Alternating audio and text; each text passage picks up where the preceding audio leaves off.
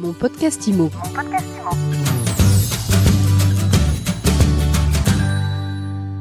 Bonjour, bienvenue dans ce nouvel épisode de mon podcast IMO. On est en live du Salon Rent et j'ai le plaisir de recevoir Stéphane Domillard. Bonjour. Bonjour Ariane, merci. Alors vous dirigez l'ICAN, c'est comme ça qu'on dit Licaon, déjà ça commence mal. Licaon, Euh, vous me direz d'où vient le nom, tiens, avant de commencer? C'est un animal qui traîne dans la savane africaine. Ça ressemble à quoi, Licaon? C'est un croisement entre une hyène et un chien africain. Donc mais c'est assez mignon, c'est c'est relativement mignon. Bon, alors ça, vous allez nous en dire plus. Donc, c'est une PropTech qui a été lancée il y a environ un an. La plateforme est ouverte depuis quelques mois. Six mois, c'est ça. Qu'est-ce que vous faites alors? Alors nous, nous modélisons de la data immobilière, c'est-à-dire qu'on rend accessible à la fois aux particuliers et aux professionnels des données à l'instant T, mais on propose aussi du prédictif. Donc n'importe quel utilisateur peut venir se renseigner sur son bien ou le bien qu'il souhaite acquérir à l'instant T et obtenir en plus une dimension à 10 ans. Donc, vous êtes capable de dire dans 10 ans, ça va valoir tant? Non, c'est pas le prix. Par contre, on est capable de le situer sur le marché. Est-ce que c'est un bien qui est voué à augmenter plus vite que le marché, moins vite ou à la même vitesse? Pourquoi Et qu'est-ce qu'il faudrait améliorer pour en gros lui offrir les meilleures perspectives d'évolution? Concrètement, ça peut être quoi? Concrètement, vous avez des secteurs où les critères de recherche de la demande ne sont pas les mêmes. C'est-à-dire que selon le, quartier où vous situez, la ville où vous situez, la luminosité, le fait d'être un T3, un T4, la terrasse, l'accès à un parking, toutes en fait ces caractéristiques, nous on est capable de les scorer et de voir où c'est qu'elles ont le plus d'importance et pourquoi il faut investir ou non dans ces critères-là. Alors, le DPE, ça fait partie, j'imagine, euh, des critères dont vous tenez compte.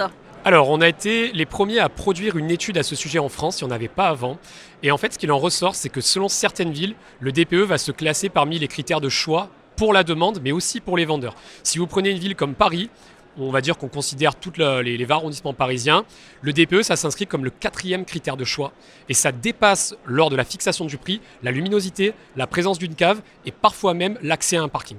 Alors, ça, c'est à Paris? Oui. Il y a des villes où ça compte pas du Alors, tout Ça va dépendre en fait, si vous voulez, de l'incitation qu'ont mis les acteurs du secteur à faire de la rénovation. Si vous êtes dans une ville comme Marseille, le DPE a très peu d'importance. Déjà, les factures énergétiques ne sont pas les mêmes. Le parc immobilier est beaucoup plus préservé. C'est moins un parc immobilier locatif, donc on est moins touché par les interdictions de location liées au DPE. Donc dans une ville comme Marseille, toute chose égale par ailleurs, deux biens équivalents, vous avez une passoire thermique, vous perdez environ 4% de la valeur. À Paris, ça peut monter jusqu'à 12% selon les quartiers. Évidemment, sur un bien à 500 000 euros, on parle de 70 000 euros de perte. C'est quoi le modèle économique de l'ICA 11, Stéphane Domiller Alors l'ICAON travaille principalement avec des agences immobilières, mais aussi avec des acteurs clés du secteur, la, F- la FNAIM, des médias, à qui on va livrer des études très précises de marché qu'ils ne peuvent pas obtenir ailleurs. Pourquoi? Parce qu'on adapte des modèles économétriques à des réalités de marché sous-exploitées aujourd'hui dans l'immobilier. Vous faites appel à l'IA, évidemment. Alors, je préfère parler de machine learning. L'IA, c'est un mot qui est vraiment très générique et il y a plusieurs composantes de l'IA, dont le machine learning.